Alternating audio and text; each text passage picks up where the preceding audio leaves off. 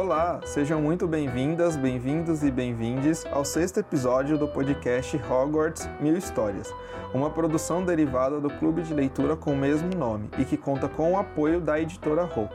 Eu sou Victor Menezes e, junto com a Vanessa Martins, apresento este podcast. Olá, ouvintes! Sejam bem-vindos! Eu já estou com meu exemplar de Harry Potter e o Cálice de Fogo em mãos e os bolsos cheios de delícias gasosas e estou ansiosa para discutir essa obra com vocês.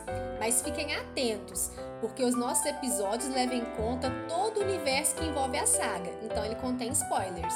E os temas que serão abordados nesse podcast são como os nossos convidados se tornaram fãs da saga, a expansão do mundo mágico com abordagens sobre a Copa Mundial, novas escolas, nacionalidades e estereótipos, a personagem Fleur Delacour, o amadurecimento dos personagens, em particular o amadurecimento do trio, e por fim, e não menos importante, mídia e sensacionalismo. E hoje nós contamos com mais três convidados: o bacharel em Direito e Bancário Diego Araújo, que é lufano, a nutricionista e professora Thaisa Mouro, que é da Corvinal, e a jornalista Luciana Moraes, que é da Grifinória. Sejam bem-vindas, bem-vindos, bem-vindos, pessoal, ao episódio de hoje do Hogwarts Mil Histórias. Obrigado, Vitor. Obrigado, Van. Bem-vindos todos. Oi, gente. É, obrigada pelo convite, é um prazer estar aqui com vocês. Olá, pessoal. Adorei ser convidada e será um prazer participar. E no episódio de hoje, então, como vocês puderam perceber, nós contamos com três pessoas da Lufa Lufa, né? O Diego, essa pessoa que vos fala, e a Vanessa. Então, finalmente, a Lufa Lufa é maioria em, alguma, em algum grupo, né? Então, muito obrigado, Diego, por juntar, se juntar a gente aqui como sendo lufano. Infelizmente, não temos novamente o representante da Sonserina. Mas, né, Vani, vamos pensar em próximos episódios também trazer mais Sonserinos para o debate e sermos mais plural e democrático também.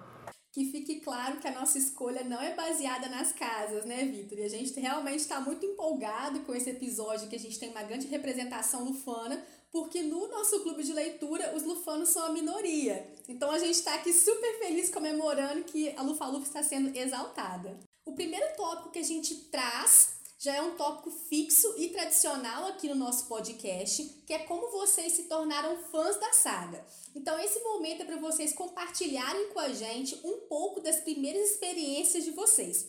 Como é de costume, eu e o Vitor nós não vamos contar como nós nos tornamos fãs, porque a gente já falou um pouco da nossa história no primeiro episódio. Então, se você está nos ouvindo, não conhece a nossa história e ficou curioso para saber como é que nós somos introduzidos ao mundo mágico de Harry Potter, corre para o primeiro episódio desse podcast. Os primeiros livros que eu li foi aos meus 12 anos, eu tenho 33 anos, então eu comecei a ler por volta do ano de 2000 ou 2001. E aí existe um problema na minha relação com Harry Potter porque eu não deixei isso cronologicamente marcado na minha vida.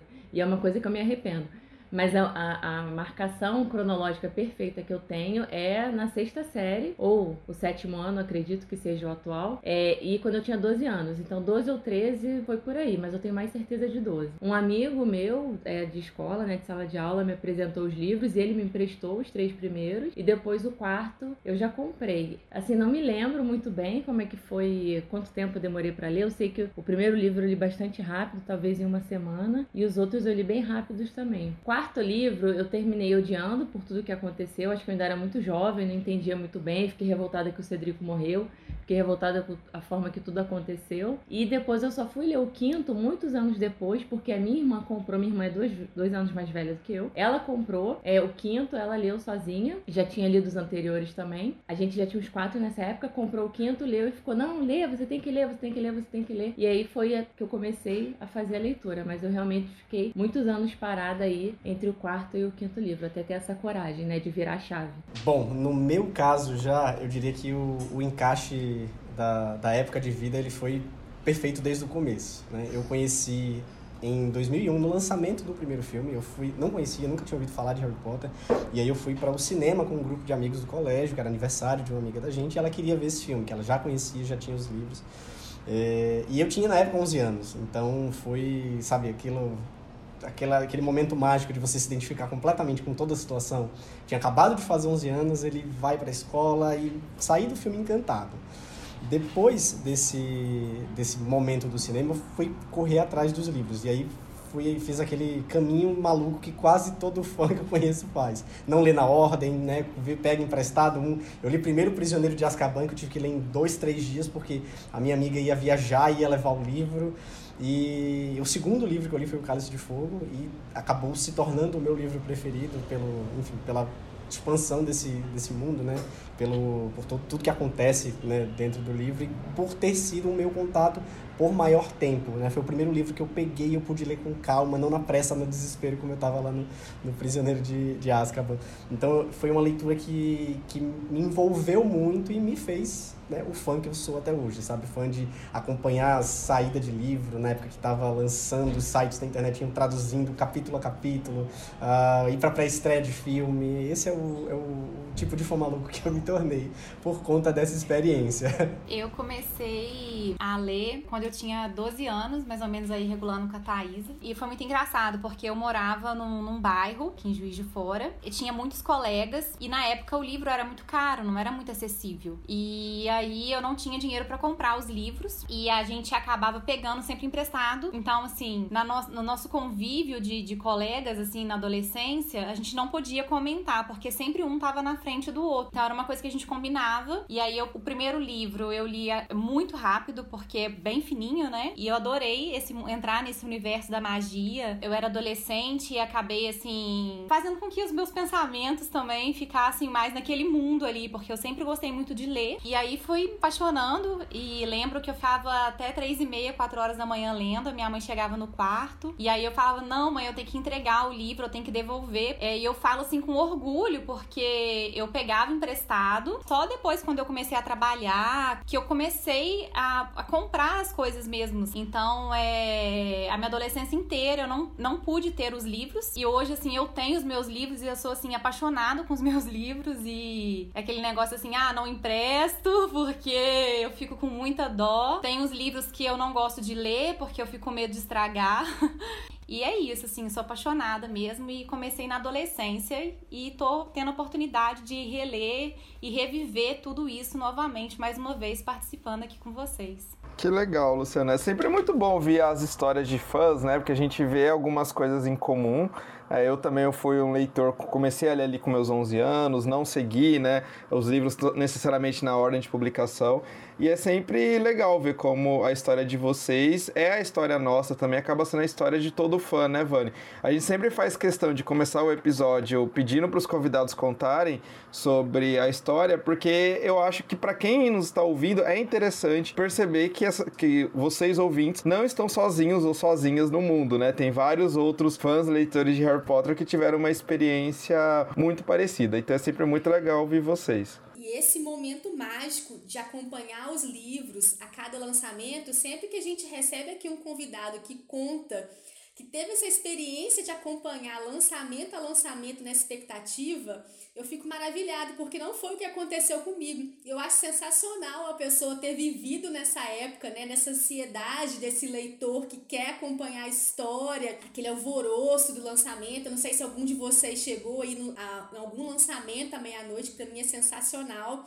Então eu, eu vi falando com o Vitor que eu acho que seria fantástico se a gente fizesse só um podcast contando, com fãs contando as suas histórias de lançamento, né? Lá nos primórdios, como diz né, aquele ditado, quando tudo era mato, lá no começo, bem no comecinho, é, sendo introdutório, quando os livros começaram a, a chegar pra gente.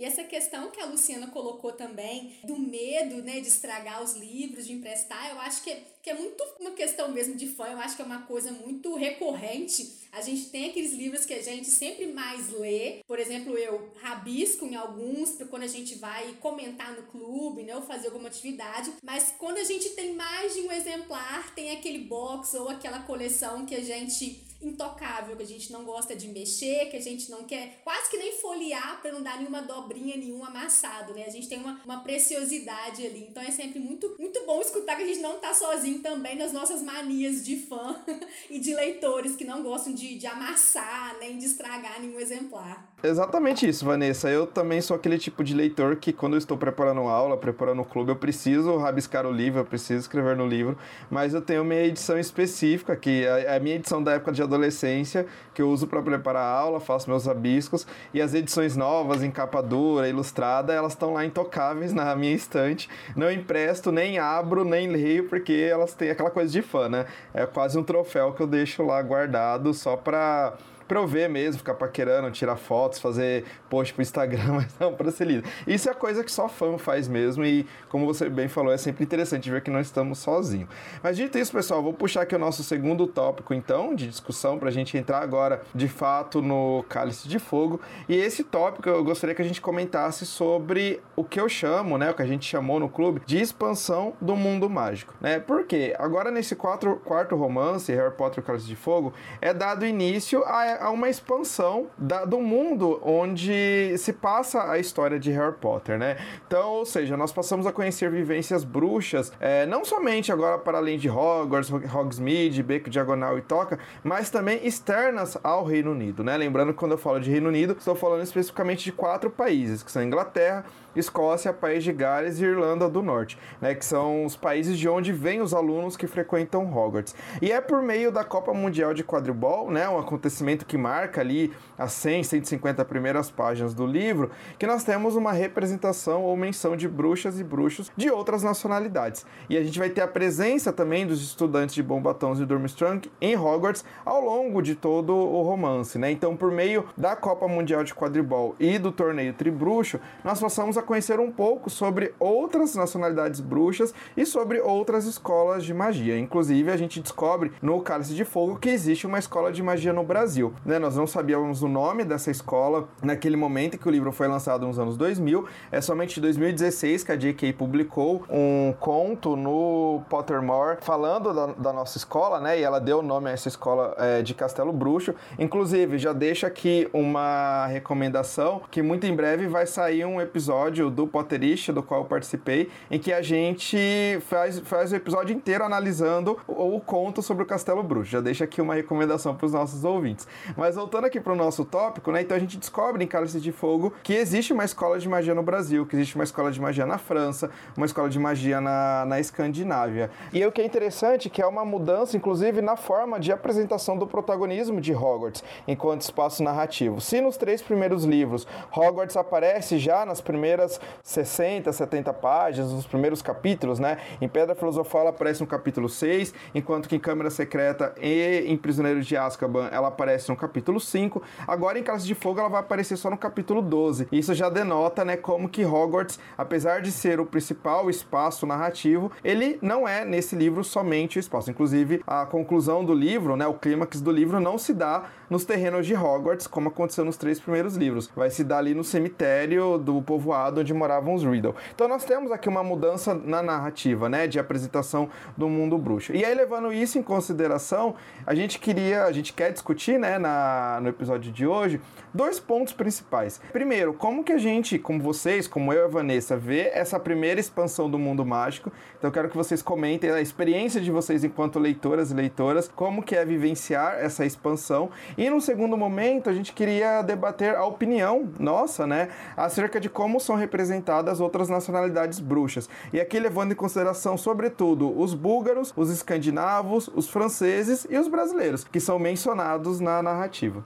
Na verdade, quando a gente fala de expansão do mundo bruxo, eu acho que a gente acaba deixando de lado algo que a gente já foi vendo nos livros anteriores. O Harry está expandindo o mundo dele a cada momento, em cada livro, através de cada experiência, né? Então, eu acho importante que essa expansão ela não tenha acontecido lá no começo do, da história. Eu acho que no primeiro momento a gente cria com ele o, o, movimento de você é um bruxo, Harry, existe o Beco Diagonal e existe Hogwarts, e a gente vai criando novas camadas e a gente vai se envolvendo com essas camadas, o que torna o movimento de expandir realmente o mundo bruxo para o restante do mundo da gente, muito mais especial. Eu acho que ela foi muito assertiva nesse, nesse movimento.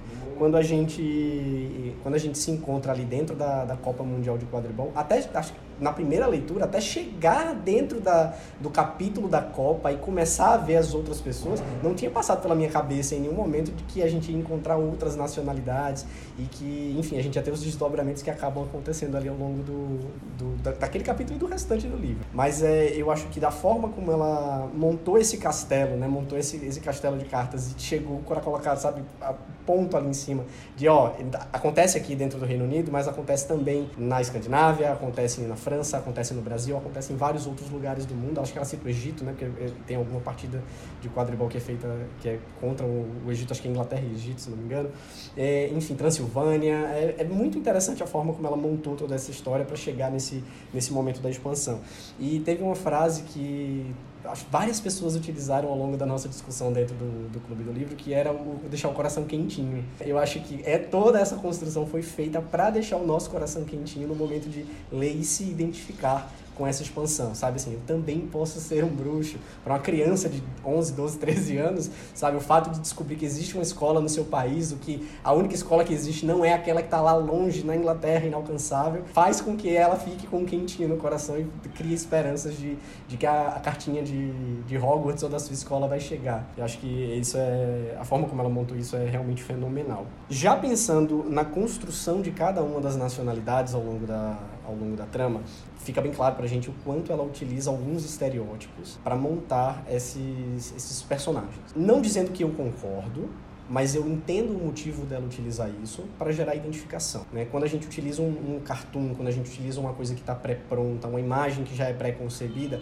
a gente tende a ter uma facilidade maior de assimilação daquele conteúdo e de identificação com aquele personagem. Então, ah, quem nunca ouviu uma história de um francês que é nariz em pé, sabe? É, e aí você acaba criando todo um, um toda uma escola, né, em que as meninas têm uma atitude um pouco mais rude, né, as, as personagens têm uma atitude um pouco mais rude, um pouco mais nariz em pé. Quem nunca ouviu que, que os escandinavos são mais fechados, tem, não tem um relacionamento tão, vamos dizer, amistoso como o brasileiro tem. E aí a gente acaba construindo esse tipo de identificação para os demais leitores. Os leitores desses países devem se sentir contrariadíssimos. Pensando, eu sendo, se fosse um francês ou se fosse um escandinavo, com certeza teria muitos pontos para criticar nesse, nesse momento. Mas a gente está falando de um livro que foi escrito para um contexto global e foi escrito também em um contexto social, econômico, político, na qual a autora viveu. Né? Então a gente sabe que ela tende a extrapolar para essa obra e para todas as outras obras dela as vivências pessoais dela, pensando, por exemplo, num, num cenário de quantos, quantas centenas de anos de guerra entre Inglaterra e França a gente teve pré-escrita do livro, é natural que, eles, que a gente visualize dentro do livro essa, esse certo preconceito com a visão dos, dos franceses.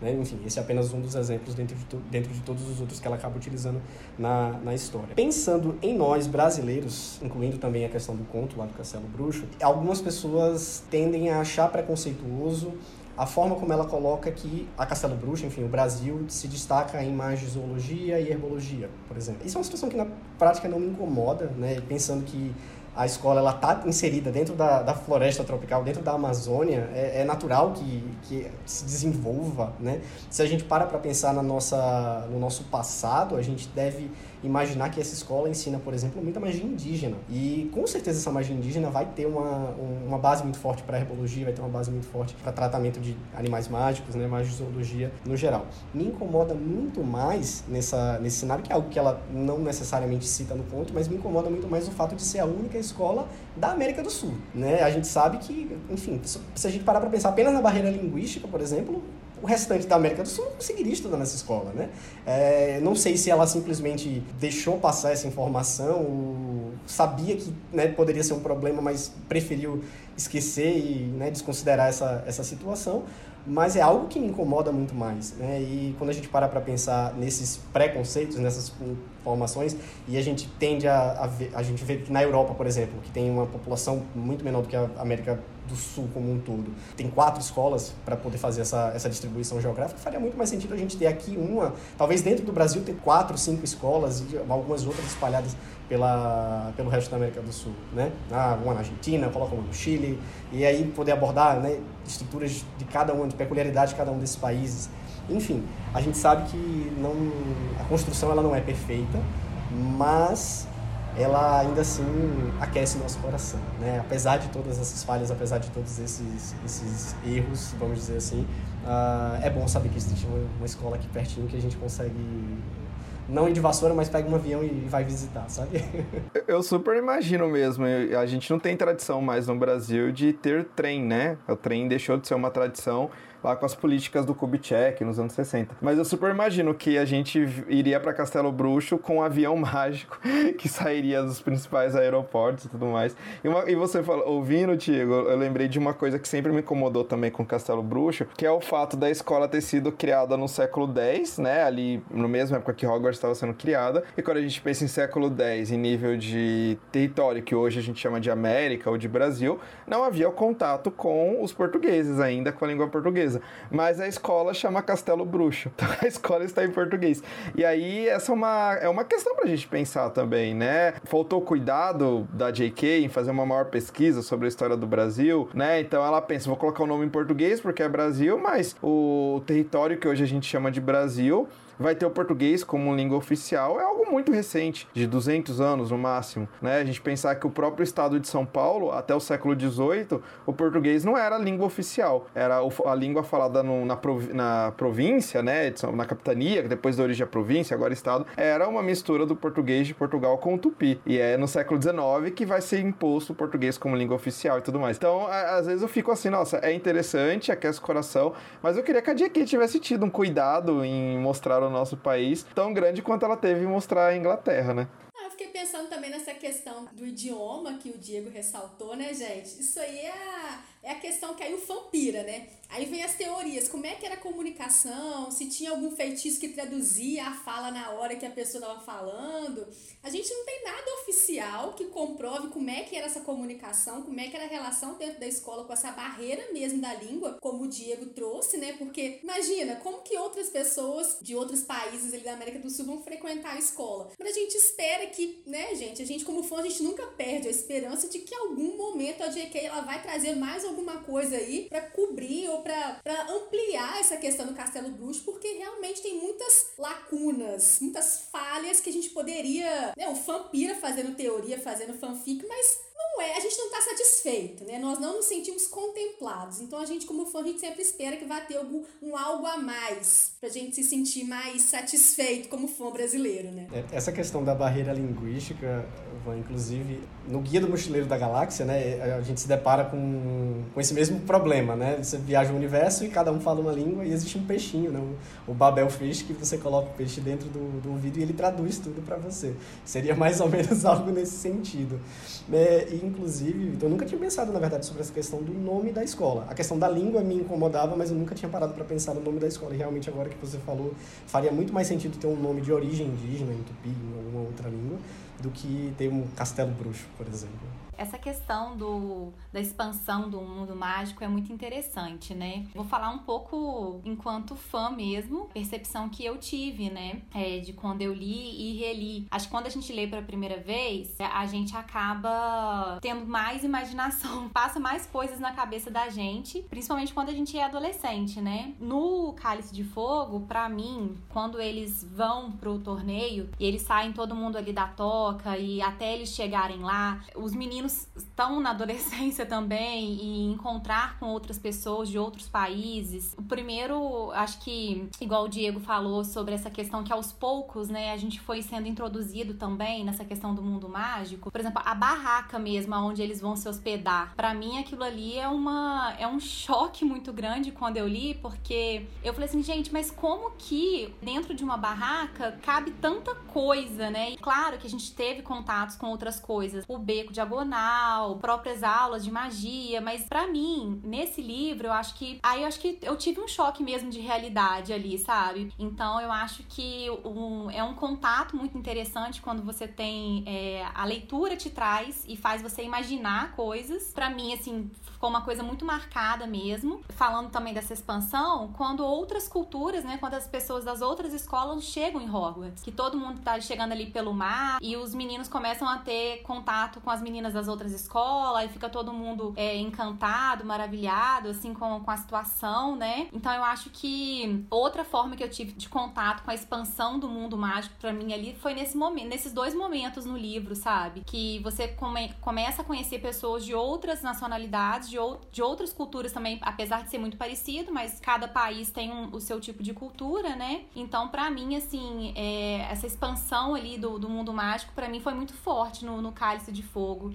Eu vou concordar bastante com tudo que o Diego e a Lu falaram. Eu acho que foi meio mágico assim para mim também, principalmente eu falei, né, que eu era nova, então li os quatro livros ainda bastante nova e só depois mais velha que eu fui ler os outros. Então quando eu cheguei nesse livro eu era muito nova, todo esse sentimento de descoberta, até da própria liberdade deles mesmos, né, de ficarem num lugar que não era o beco diagonal e nem a toca, mas eles ficaram ali, foram pegar água sozinhos. Enfim, tudo isso me encantou bastante. É, eu achei achei bem legal também que o que foi mencionado, isso é mencionado até antes deles irem para o acampamento, né? A menção dos times. Então, acho que nesse momento a J.K. ela teve o cuidado de é, mencionar times é, ou seleções, né, de vários países diferentes, de todos os continentes. Teve África, enfim, Europa e por aí vai. Isso achei bastante legal. A quantidade de gente também, o tamanho isso foi bastante interessante, a quantidade de pessoas e toda a estrutura que o senhor Weasley, né, o, o Arthur, falou que deveria ter sido montada e todo o cuidado que eles tiveram. Enfim, isso foi bastante legal. Puxando aqui o que o Diego falou, né, eu acho que deu realmente um quentinho a gente saber, né, de outras possibilidades e ver como o Harry também encarou isso, né, então porque tem um ponto de vista dele no livro. Então isso eu achei bastante legal também, porque talvez a forma com que ele encarou foi a mesma forma que a gente meio que encarou também. E em relação à caracterização, né, de certos personagens de outras nacionalidades. Aí eu achei legal, né? E até certo ponto, depois eu não achei mais, achei bastante caricaturado também. Né, que tipo de caracterização é essa do povo da América do Sul? Eu achei, eu falei, nossa, não é possível. E também teve as outras caracterizações, né, caricaturas, então o pessoal lá da Bulgária ser grosso, ser bastante ríspido. Nem todas as pessoas são dessa forma, né? Então, só porque uma pessoa é, outra não quer dizer que está representando todo mundo. E também a forma com que os franceses foram representados. Aí, realmente, eu não sei se é questão da rivalidade, né? França e Inglaterra, ou se foi realmente porque ela pensa dessa forma. Então, é, acho que difícil, né? A gente nunca sabe o que está acontecendo na cabeça do autor. Aí, eu não sabia, não, não sei se ela fez isso como uma forma de, sei lá, competição, ou ela achou que seria engraçado, enfim, né? Acho que nem todos os franceses podem ter achado isso engraçado. Uma pessoa ficar reclamando o tempo todo de tudo, né? A Fleur reclamava do calor, do frio, desculpa, calor não.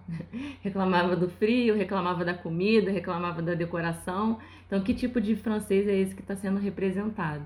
Ela, a Fleur é mostrada é, de forma bastante caricaturada e também é o que eu queria chamar a atenção, que eu não posso deixar de falar nunca, né? O quanto isso incomoda a Hermione. Ela fica super, extremamente incomodada com a com a forma com que a Fleur, sei lá, reclama de tudo e cuidar da aparência. Isso incomoda bastante a Hermione.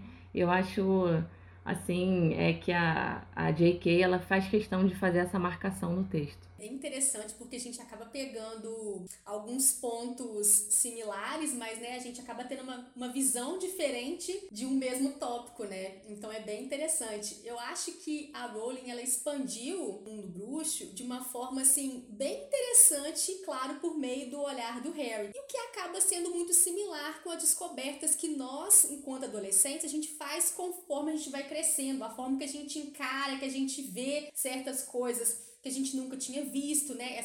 Esse olhar mais de estranheza. Então é bem interessante a forma que ela, que ela coloca, a forma como é descrita essa expansão do mundo mágico, deixa o Harry assim maravilhado e o leitor, por meio desse olhar do Harry, também acaba ficando maravilhado. Então é algo que a gente já falou várias vezes aqui no podcast, né?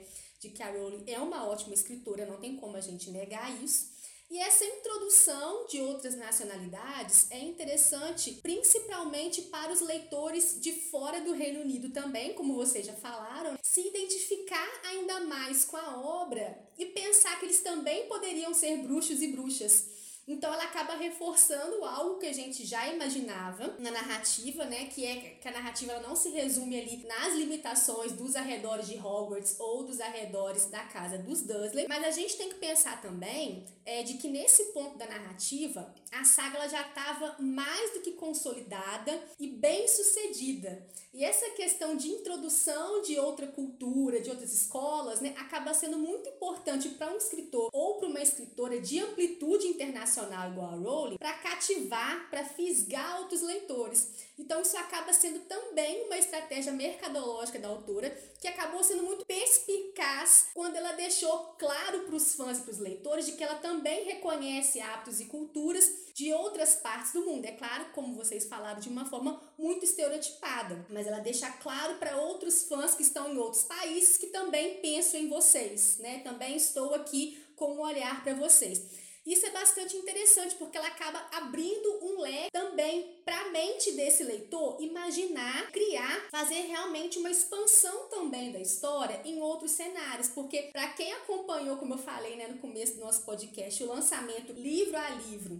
sem conhecer os filmes, ou seja, não foi com spoilers, porque no meu caso, meu conhecimento foi com o filme. Então, quando eu fui pegar o livro, eu já tinha spoilers, que eu já tinha uma noção do que, que ia acontecer. Então, para quem acompanhou livro a livro, eu imagino que essa questão de introdução de outras nacionalidades, de outras culturas, poderia fazer também o leitor pensar em outros percursos que a narrativa poderia ter tomado em outras ambientações. Por exemplo, o Voldemort, ele poderia, né, assim como né, outros vilões que a gente tem na narrativa, atuar aí em outros espaços. Então, realmente, isso foi uma ótima estratégia da autora. A gente tem que pensar também que ela já estava muito famosa para agarrar aí comercialmente também mais vendas de livros. E também com referências de cultura de uma forma da visão dela, como ela quis representar aquilo. Então, muito uma representação da visão dela e como ela quis colocar essa representação na obra pra gente ler daquela forma que ela quis. Então, é a visão que ela quis que a gente tivesse sobre aquelas nacionalidades, né? Nossa, Vanessa, nem, nem tinha percebido isso. Concordo, gênero, número e grau, Vanessa. Acho interessante a gente pensar sempre né, nos pontos positivos e nos pontos negativos da, da questão da representação de outras nacionalidades. Eu vou puxar um gancho rapidinho do que a Thaisa falou da Flair, porque eu acho que a Flair é uma personagem muito injustiçada, na, sobretudo nesse, nesse romance, né? Acho que injustiçada pela forma estereotipada como ela é criada, colocada enquanto personagem do gênero feminino e francesa, como já foi muito bem colocado por mas também injustiçada na narrativa devido ao papel que ela ocupa no torneio tribruxo, né? No primeiro olhar a gente pensa, olha que interessante, tem uma mulher entre quatro campeões no torneio tribruxo, mas a coitada não consegue vencer uma prova. Tá, na primeira prova ela passa pelo dragão, mas na segunda prova ela é atacada pelos Grindelux, na terceira prova ela é atacada pelo Victor Krum, que está enfeitiçado pelo Bartol Crouch Jr. E aí a gente é sempre importante pensar que isso é uma escolha narrativa da J.K., né? Então eu fico bastante chateado, fiquei quando eu li Cálice de Fogo pela primeira vez na adolescência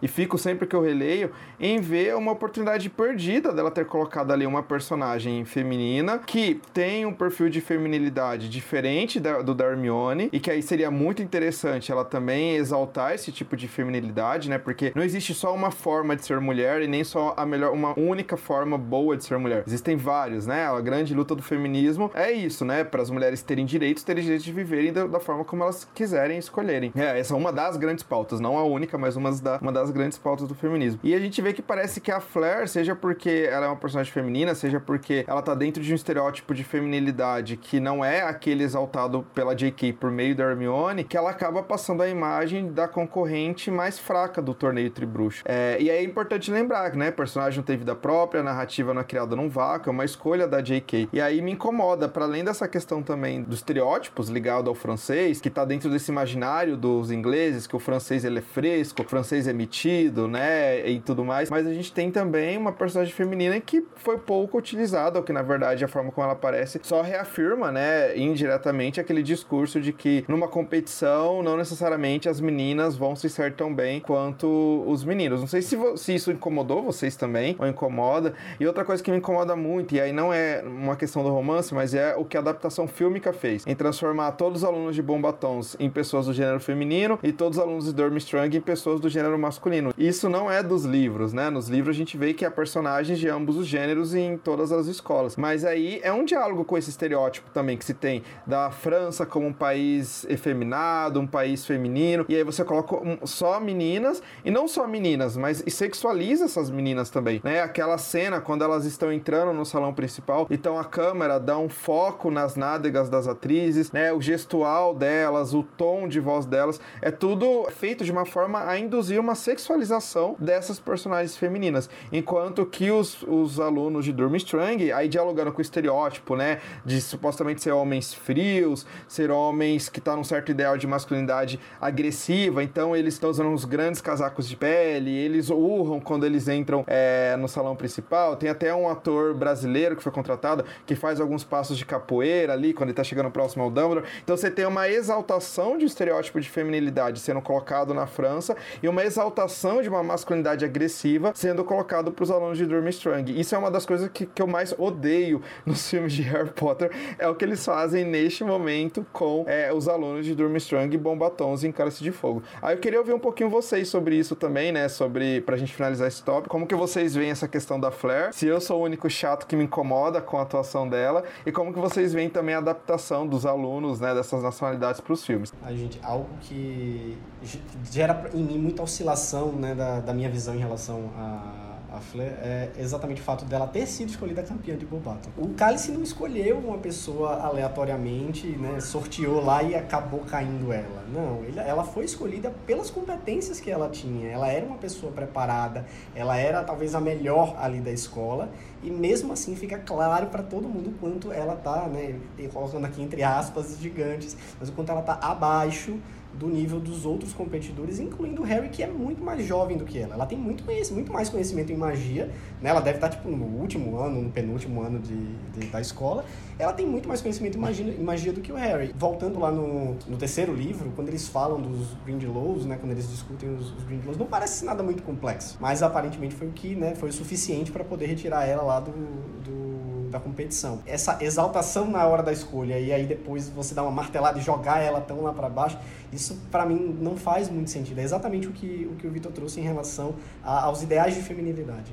Né? É, a, a mulher ideal ela tem que ser como? Ela tem que ser o padrão da Hermione, que é estudiosa e que não se preocupa com a, com a beleza, e aí só assim que ela vai ser uma boa bruxa, uma boa pessoa, e aí quer dizer então que aquela mulher como a Fleur, que se preocupa com, com aparência, né? que tá, quer estar tá sempre bonita, quer estar tá sempre bem cuidada, ela não vai ser uma, uma mulher completa, ela não vai ser uma, uma bruxa completa, ela vai né, perder pontos ali na, na educação e magia dela, não faz o menor sentido.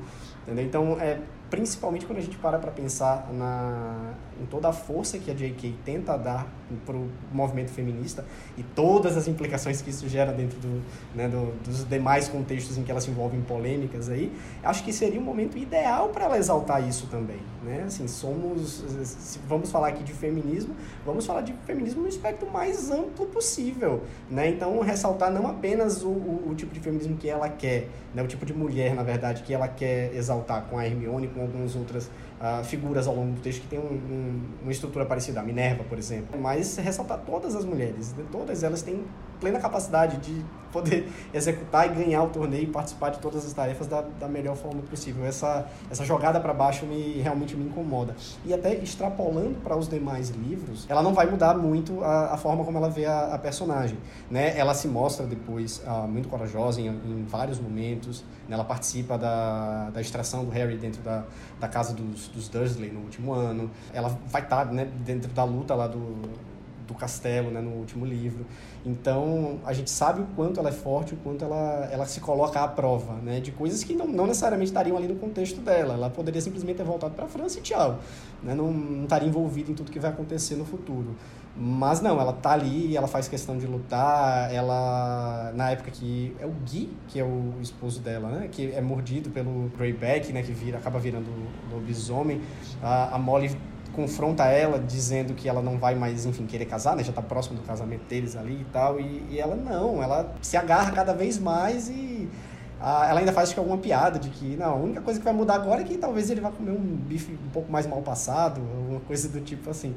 Sabe? Ela, ela se entrega, ela se entrega para ele, ela se entrega na família, que enfim, é um papel completamente diferente do que a Minerva faz, por exemplo, do que a, a Hermione, enfim, em alguns pontos vai fazer também, mas né, a, a gente vê que ela tenta se corrigir depois e tenta exaltar um pouco a, a, ela de volta lá. Mas essas batidas desnecessárias ao longo do, ao longo do livro realmente me deixam olhar torto. Eu fico olhando um pouco torto para ela por conta disso. Eu concordo com o que o Diego falou e, que o Vitor também trouxe, porque a Flair ela é colocada né, no cálice de fogo, apresentada, como se fosse uma rosa, assim, né? Que exala, até o cheiro dela é, é tudo muito perfeito. Tem uma figura muito perfeita. E eu acho que não, talvez hoje, lendo, realmente, talvez me, incomode mais do que na época que eu li, porque quando eu li eu não tinha essa concepção do papel da mulher na sociedade. É bem diferente você lê quando você tem 12, 13, 14 anos e hoje em dia você vê é, a mulher de outra forma, né? Nas provas que ela faz no cálice, realmente ali talvez na prova do dragão, talvez todos, todos passariam, não sei, ou se foi, ah, to vão passar todos porque tem que chegar numa etapa final. Mas eu acho que ela foi colocada sempre após os meninos, né? Eles sempre tiveram uma preferência ali uma relevância em sair na frente nas provas em relação a ela, tirando essa prova do dragão, nas outras, dos, nas outras duas provas. E talvez hoje, é, lendo, isso realmente incomoda a pessoa e ver que ela poderia ter competido de igual para igual. Ou porque que o, o Cedrico, em outras provas,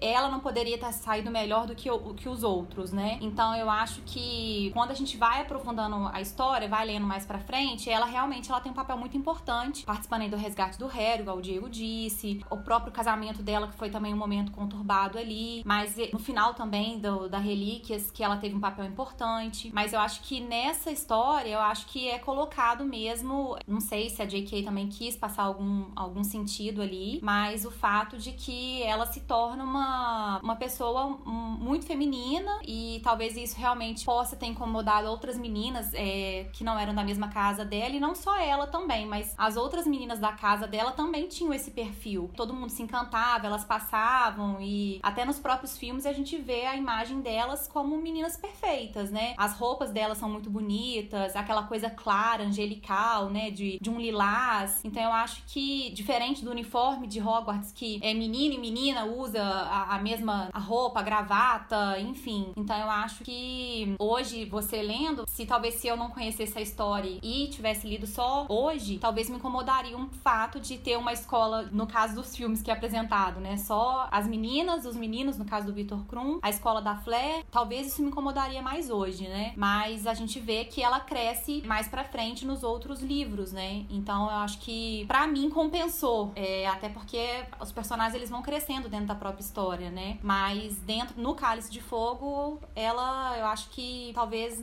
não pôde mostrar realmente quem ela era. Incomoda, é, incomoda muito. Eu acho que, acho que todas as mulheres, talvez não as de 13, 14 anos, muito novas, né? Meninas muito novas, mas depois, quando a gente vai ficando mais velha, acho que muito isso que a Lu falou, vai ficando mais velha, a gente vai se incomodando. Também incomodou muito. Incomo me incomoda é o fato dela ser, né? Dela ter essa feminilidade bastante aflorada e estar na história para, no primeiro momento, antagonizar com Hermione, que é o super ideal da, da autora. E por que, que a pessoa não pode, né? Ser super preocupada com a aparência e também se sair bem como aluna, como campeã de Hogwarts. Isso é bem triste, mostra realmente uma posição, eu acho, machista, né, de querer colocar os três outros campeões sempre melhores do que ela. E apesar, ela até, acho que apesar dela ela mesma ter mencionado que o Harry é muito novo, né, ela chama ele de pequeno menino, e mesmo assim ele consegue ser melhor do que ela. Então isso realmente incomoda bastante. A questão, até a questão da representatividade feminina num campeonato que só tem homens e a única, a única campeã mulher, e aí acontece isso, né? É isso que a gente vê. Depois eu acho que ao longo dos próximos livros ela vai tentando, é, depois de caricaturar um pouco mais a Flair, né? É,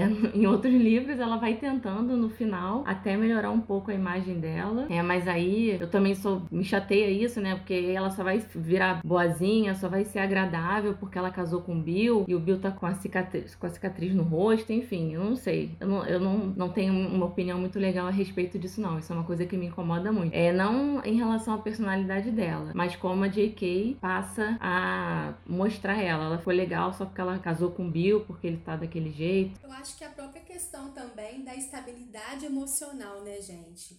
Ela é, ela é a que tá mais assim desestruturada emocionalmente ali. Como é que foi essa representação? Sempre vai ser a mulher a que está mais nervosa, a que tá, a que tá mais assim com descontrole emocional maior? Por que, que sempre é a mulher que tem que ser colocada nessa posição? Porque não é uma questão, realmente não é uma questão de gênero, você estar nervoso, você sofrer ansiedade. Isso é uma característica da pessoa. Não tem nada a ver você ser do gênero feminino ou masculino, você sentir um nível mais alto, um grau mais alto de ansiedade. Trazendo aqui para o nosso mundo real é muito isso. A mulher é muito estereotipada como a nervosa, ansiosa. A mulher, fugindo um pouco da narrativa, mas trazendo para cá para o nosso mundo não ficcional, a mulher quando ela, tem um pouquinho de descontrole, quando ela tá nervosa, ansiosa, ela explode, ah lá, descontrolada, né? Raivosa, tem que tratar isso. O homem, quando ele tem um controle né, desestrutural, ele fica um pouco mais explosivo, não, ele tá expondo, a, a, a uma, um, é, é, macho, ele tá expondo, ele tem que botar para fora, não pode segurar. Então, até essa questão mesmo, quando a gente vê na narrativa que ela é a que está visivelmente a mais nervosa, a mais ansiosa, até a gente tem aquela parte, né,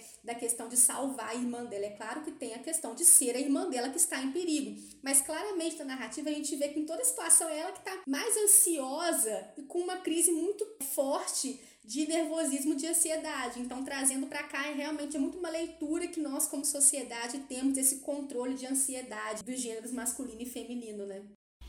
É, eu só queria complementar o que a Vanessa é, colocou muito bem, é essa questão do estereótipo, porque a Flair, ela, ela é descrita como uma mulher bonita, né? E aí, quando a gente tem a Hermione, é, eu tenho todo o carinho pela personagem, por que, que a mulher que também é inteligente, ela não pode ser bonita, né? Não pode ter um, um estereótipo é, de beleza tipo da Flair? Né? Isso é uma coisa que incomoda também na leitura. E se a gente for parar para pensar, o Cedrico e o Vitor Krum também são descritos como personagens bonitos que as meninas as meninas passam por eles pelos corredores e se des desmancham ali, nossa, suspiram. E por que que eles podem ser bonitos, fortes e ganhar as competições? E a gente tem uma personagem no caso da Flair que, igual a Vanessa colocou, por que que essa fraqueza, essa fragilidade, ela tem que ser depositada é, na mulher? Deixando claro assim que a gente tem na narrativa que todos estão muito nervosos. O, o, né, a visão do narrador pelo Harry descreve que o Krum também está nervoso,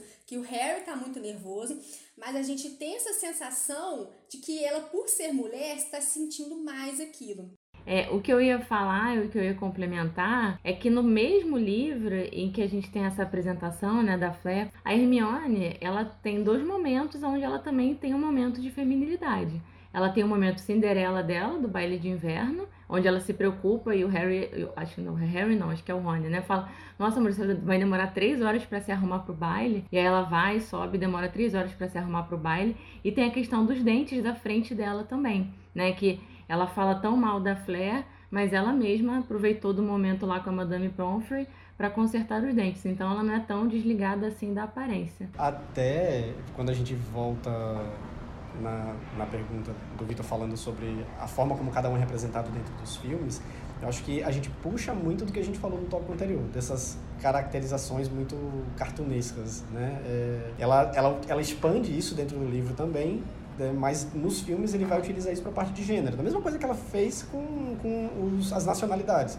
Ele vai jogar isso dentro dos gêneros, né? Então a mulher, como a Vanessa falou, ela vai ser mostrada lá dentro de Paul Battles como a, aquela, todas elas são magras, é, sabe, com a roupinha colada, né, que chama a atenção dos, dos meninos. Todos os meninos de Durmstrang também são altos, fortes, bonitos, entendeu? Não tem uma, uma miscigenação, uma miscelânea de, de gente ali, como a gente vê dentro de Hogwarts até, né?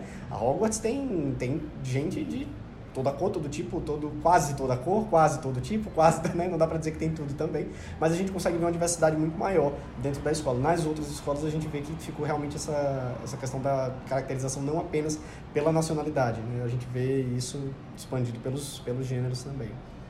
Com certeza, pessoal. E o bacana é que a gente não tinha planejado transformar a Flair Delacour num tópico, né? E mas ouvindo vocês falarem, a gente discutindo na hora, me veio à mente a personagem da Flair. Eu acabei colocando um incômodo pessoal que eu tenho aqui quanto leitor, mas é um incômodo que eu tenho também enquanto estudioso da obra de Harry Potter, né? Vocês sabem, eu adoro falar sobre questões de gênero e sexualidade em Harry Potter. Sempre que eu estou relendo Cálice de Fogo, a Flair Delacour é essa personagem me incomoda pela forma como ela foi construída pela J.K. enquanto personagem. Então é interessante, né, avisar que nossos ouvintes que, é, por mais que a gente estuda, prepara antes o episódio, é, no meio da nossa conversa a gente decide, né, começar a falar de outros temas que a gente não tinha preparado e foi o caso aqui hoje com a Flair Delacour e eu acho que acabou dando origem a um tópico bastante interessante. A gente falou de coisas muito legais. E eu vou aproveitar que nós estamos falando da personagem, né, e vocês ressaltaram bastante a questão do desenvolvimento que a Flair vai ter nos próximos livros também, e puxar o nosso próximo tópico que diz respeito ao desenvolvimento de personagens, mas focando principalmente no nosso trio de ouro, né, no Harry, Rony e Hermione. A gente tem agora os três em Cálice de Fogo eles cresceram fisicamente, né? Eles estão maiores, eles estão com 14 anos, mas eles cresceram também intelectualmente falando, psicologicamente falando. Né? Inclusive, uh, Harry Potter pode ser entendido como uma obra é, que está dentro do gênero do romance de formação, uma vez que os seus protagonistas eles crescem não somente fisicamente e idade, mas também psicologicamente. E a gente vê agora nesse quarto romance como eles estão diferentes em comparação com a forma como eles nos foram apresentados em A Pedra Filosofal. Né? Agora eles têm 14 anos, não mais 11 anos. E o que é curioso é que a J.K. tem esse cuidado de ir mostrando as transformações dos personagens. Né? A gente tem, já no caso do Harry, Prisioneiro de Azkaban, um de descobrimento, entre muitas aspas, da sua sexualidade, porque lá em Prisioneiro a gente vê ele sentindo uma coisa estranha na região do baixo ventre ao ver a Cho. Agora em Casa de Fogo fica explícito que ele está apaixonado pela Cho. Então a gente vê os nossos personagens é pela primeira vez abertamente se percebendo apaixonados ou apaixonadas por outros personagem, a gente vai ter Hermione desenvolvendo, desenvolvendo ali uma relação com Victor Krum. Então eles estão crescendo. E diferente de outras obras de fantasia jovem adulto, como por exemplo Percy Jackson, do Rick Riordan, em que o Percy ele é o mesmo do primeiro ao quinto livro, mesmo ele envelhecendo nos livros, a J.K. ela tem essa preocupação de tentar transformar os seus heróis os seus personagens o mais próximo possível da realidade né, do que seria um adolescente crescendo. E aí talvez seja por isso que a gente vai ter essa transformação, né? Do Harry, Ron e Hermione do livro 1 para o livro 4. E adiante de tudo isso, pensando nesse desenvolvimento dos personagens, nessa sexualidade que vai se sendo aparecendo de forma mais aflorada na narrativa, da forma como Harry passa a reagir também em relação aos perigos que lhes são impostos, eu queria que a gente comentasse então sobre como vocês veem esse desenvolvimento. Pensando, no, pensando nesse tópico, o que chama logo minha atenção no começo do livro é a reação dos meninos na, na Copa Mundial quando eles encontram com as, as vilas. Né, o quanto eles são atingidos pelo, pelo canto delas, né, pelo som que elas, que elas emitem. E, e eu acho que isso já deixa bem claro o quanto eles estão despreparados para entrar nessa fase mas o quanto eles já foram atingidos por ela, sabe assim? Já chegou ali a, pré-adolescência e adolescência, não tem o que fazer, você só não sabe o que é está acontecendo direito. Então, quando eles escutam lá, acho que o Harry, quando ele se percebe, ele está tipo, pendurado no parapeito da, né, da, da arquibancada, o, o Rony tá sem saber o que é está acontecendo, eles com o ouvido. Então, isso já, já dá uma introdução logo, né? Apesar de não ter tido nenhum, nenhuma conotação de todo, todo o resto da história ali, toda a parte uh, de relacionamentos do resto da história, já dá uma conotação de que eles estão sim nessa fase e que é algo que eles não sabem como lidar. Né? E ao longo do torneio, principalmente, eles vão ter muito contato com personagens que são mais velhos. Então a tendência é que isso cada vez fique mais aflorado. Ah, o baile é o ápice desse, desse momento. Né? Até o capítulo que fala sobre o baile de inverno, ele fala como, é, eu acho que é a outra tarefa, alguma coisa assim, como se incluindo ele numa tarefa do torneio Tribruxo. Né? É um desafio para eles da mesma forma. É, todo, toda a situação de ter que convidar alguém, a vergonha, uh, enquanto tem outros que são totalmente atirados, né? O, o Fred vai e joga lá o, né, chama a Angelina e diz, ah, bora pro baile, tá? Bora, bora pro baile, tá tudo resolvido. Como se fosse a coisa mais natural do mundo, né? Eu nunca tive essa, esse traquejo dele, eu, eu sou muito mais um, um Harry, um Rony ali na, na, nesse momento de, de tentar chegar, sabe? É, então me identifico muito, me identifiquei muito na época que tava lendo, me identifico muito até hoje. Mas é, é, engraçado a gente ver esses, esses percalços que todo mundo acabou passando em algum momento da vida, né? Então, hoje em dia a gente olha para trás e, e, ri do que aconteceu. Mas todo mundo, na época que estava passando, não ria, né? Achava a pior coisa do mundo, né? É, então é engraçado a gente se identificar com esse tipo de situação. No, no Cálice de Fogo, eu acho que uma das partes mais leves, assim, do, da história, e eu acho que é o que acho que dá um fôlego para todo mundo também, é a questão do baile de inverno, né? Onde a gente pode ver que os personagens também já estão bem tensos com tudo que está acontecendo e é uma parte que a gente consegue também ficar mais aliviado, mas a gente consegue ver a maturidade chegando em cada personagem, né? E aí é engraçado que tudo começa ali quando eles vão se preparar, que a professora Minerva vai falar que eles precisam é, aprender a dançar e tudo mais, que eles vão ter que ter um par para poder ir no baile, né? E eu acho que na adolescência, quando você tem uma festinha, alguma coisa que você tem que ir acompanhado, tem muito essa questão da vergonha, como que vai ser, com que roupa que eu vou.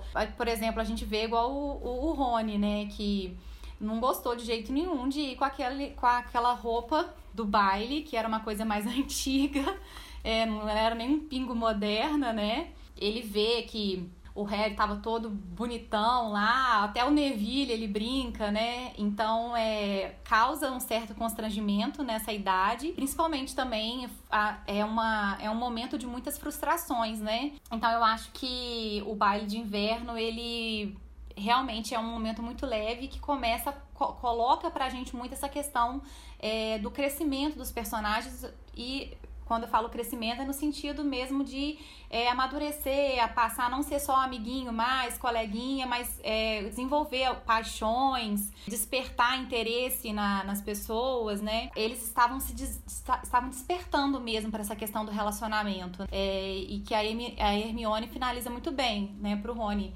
ah, se você quiser numa próxima oportunidade, você me chama antes para poder ir ao baile e da próxima vez é, me convida antes, né? Não me deixa para convidar na última hora, não. É muito engraçado porque logo no, no começo do livro, nos primeiros capítulos, quando tem toda a interação entre o Harry e a família, né, de sangue dele, é, a gente já percebe que ele tá diferente, ele tá mais respondão, ele tá mais seguro, ele tenta e fazer de tudo, né, para conseguir para a Copa de quadribol. Então ele responde, ele tenta manipular, ele ameaça os tios com o padrinho dele, né, que é um, uma pessoa, um fugitivo da polícia, uma pessoa, enfim, violenta, entre aspas, né? Ao ponto dos tios dele realmente falarem, ah, então vai logo e é isso aí, a gente deixa, para a gente se livrar, livrar logo dessa possibilidade de, de ameaça. Então essa essa questão dele, dele começar é, a, a, ser mais independente e ter mais certeza do que ele quer e forçar as situações do jeito que ele quer. Eu achei isso bem legal. Gostei bastante. Na época me identifiquei super, me identifico até hoje, porque eu acho que eu era também bastante assim como adolescente. É, e na questão da sexualidade, eu acho muito legal é, toda essa, essa questão da, deles não se sentirem, esse não pertencimento, a pessoa tá sempre é, não, não tá, como é que eu posso dizer, confortável né, na própria pele. E isso dá para perceber bastante, até quando ele vai chamar, tentar convidar a Cho, quando ele descobre, antes um pouco, quando ele descobre que ele tem que dançar, né? E a primeira coisa, na hora ele fala: Eu não danço, eu não vou dançar para a professora, que é uma das professoras que eles têm mais medo, que é a McGonagall, e ele fala dessa forma. Então eu acho que essa, essa sensação assim de insegurança, isso fica bastante claro isso é bastante marcado e não tem como a gente não se identificar. Ou adulto lendo, lembra quando era adolescente, ou a gente, é, quando é adolescente, está lendo esse livro. A outra parte que eu queria falar também, que eu também me identifiquei bastante, eu não vou tentar ficar mencionando menos os livros, mas eu não consigo. é, o, o livro, né, esse livro, uma coisa que eu identifiquei muito é que ele, ele se compara com o Cedrico sempre. E aí ele diz que o Cedrico, ele derrotou ele no quadribol, né, já uma vez naquele, naquele episódio do, do livro passado. Ele é bonito, ele é popular, ele é o campeão preferido da escola. Então essa sensação do Harry de sempre se comparar com uma pessoa mais velha, acho que isso é bastante típico da adolescência também. A gente vai sempre se comparar com uma pessoa que está mais adulta ou mais próxima né, da, da fase adulta da vida, e não com quem é mais criança ou quem está na mesma, na mesma situação que a gente, na mesma idade que a gente. E aí não tem como falar, né? Que eu acho que essa, esse livro já deu um spoiler pro futuro, porque a hora que o Rony percebe que a Hermione é uma mulher, né, e começa talvez a se sentir atraído por ela, ele fala: Hermione, o Neville tem razão, você é uma, uma menina, uma garota. O que eu achei bastante interessante também foi que nessa cena do baile, né, que o pessoal até já comentou que esse baile realmente ele é sensacional, as coisas que acontecem durante, durante ele, é que tem um momento do, do, do capítulo que a gente não sabe se o Rony ele tá com ciúme da Hermione ou do Krum. Ele queria atenção da Hermione ou ele queria atenção do Krum. Não tem como saber o que, que tá acontecendo ali. Isso eu achei demais, assim, essa construção. Muito bom, gente, muito bom. Realmente essa, essa questão do baile, eu acho que é o que mais marca a gente, né?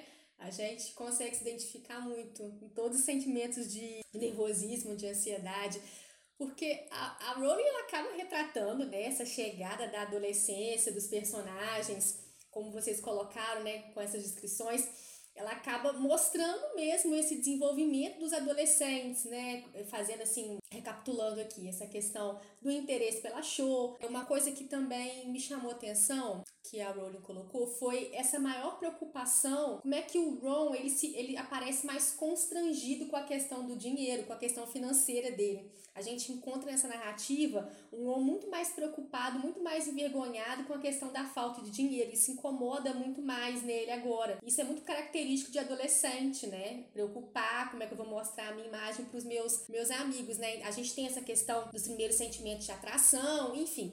E fica muito claro esse, é, é, essas variações de eventos que vão refletindo esse amadurecimento dos próprios personagens. Isso vai muito de encontro ao que a gente falou no episódio anterior, com relação ao, ao áudio que o participante Janderson mandou pra gente né, o Janderson é assinante do Catarse, ele mandou um áudio pra gente, pra gente discutir sobre a questão do balanço de protagonismo dos personagens. Então a gente acabou falando também da questão de amadurecimento, de evolução, tanto da obra quanto do personagem. A gente falou também que tem muito a ver com o amadurecimento da escrita da Rowling também. Além de a gente ver o amadurecimento dos personagens ao longo do livro, a gente se depara com uma narrativa cada vez mais complexa, mais detalhada, que vai amarrando o leitor. Então a gente vê um amadurecimento de personagem, mas um amadurecimento de complexidade complexidade também na narrativa. A Rowling ela introduz a morte de um personagem importante. O Cedrico ele é um personagem importante durante o livro, então a gente tem uma morte de um personagem. Então Harry, Hermione e os outros personagens eles têm que lidar com a dor da morte, com a dor do luto. E é um assassinato,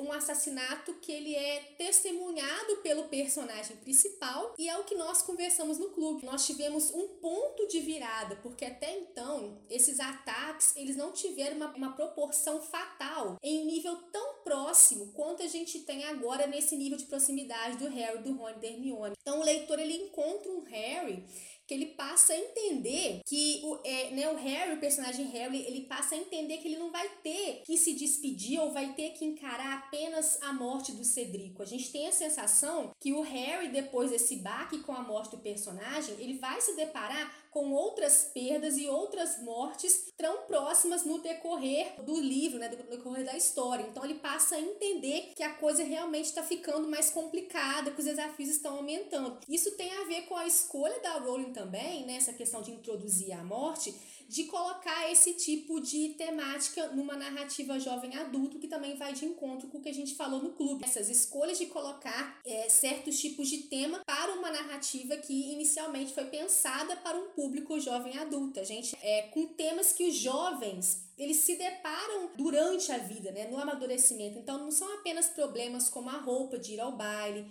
o crush da escola, mas são problemas traumáticos, problemas de luto que afetam o psicológico. Então, envolve também o amadurecimento do leitor que está crescendo ali na leitura e que vai a Hogwarts junto com Harry, junto com Rony, junto com Hermione todos os anos. Então é como se a autora, como se a Rowling dissesse: olha, na vida a gente também se depara com questões que podem ser bem cruéis. E eu resolvi então colocar aqui, mostrar para vocês, colocar nessa obra que a gente pode se deparar com crush, que a gente pode se deparar com problemas de roupas no baile, mas que a vida também pode atingir a gente com questões que são muito árduas de serem tratadas como a morte, como o luto, como a perda, como a separação. Então, além desse amadurecimento, a gente também tem esse caminho e essa escolha dela tratar isso nesse tipo de obra, um leitor que está crescendo junto com os livros, mas também com leitores, nós também aqui como adultos, vamos colocar assim, todos nós adultos, nos identificamos com os temas que a gente está lendo ali. Então, eu acho que essa questão do amadurecimento, quando a gente coloca, eu enxergo de uma forma bem mais ampla, né? Porque a gente tem amadurecimento dos jovens,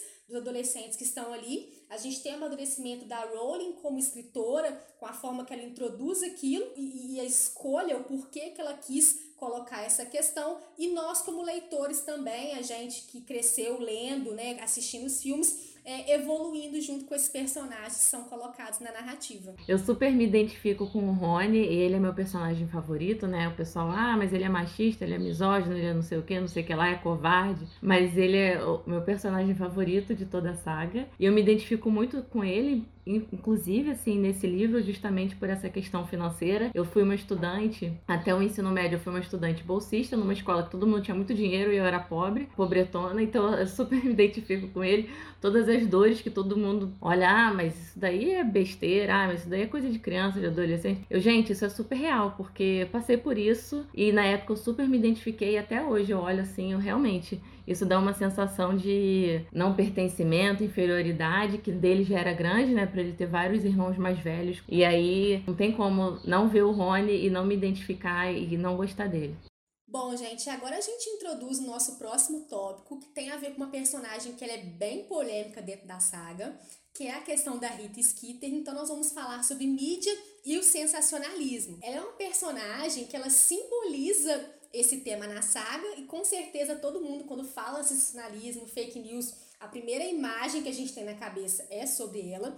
Então ela foi criada, né, pela Rowling para compor a obra nesse cenário. Mas essas atitudes que a repórter tem dentro da narrativa acabam refletindo muito os estilos de diversos jornalistas que a gente tem no nosso mundo real, né? Ou seja, fora da obra. Como a gente já falou é, algumas vezes, as narrativas, elas se baseiam muito no real para que o leitor ele consiga fazer um paralelo com a, com a questão da história e ao mesmo tempo manter uma proximidade com aquele universo. Mas para aquelas pessoas que estão escutando a gente agora né, e não conhecem o termo, o que, que seria o sensacionalismo? Bom, por definição, né, o sensacionalismo ele é o ato de divulgar matérias com esse intuito mesmo de impressionar, de indignar, de escandalizar então, a preocupação mais forte é nessa dimensão do alcance da informação do que com a verdade. E existem alguns autores, né, algumas referências bibliográficas que até mesmo fazem um paralelo entre o sensacionalismo com a maldição impérios, que inclusive é a maldição que é apresentado pra gente aqui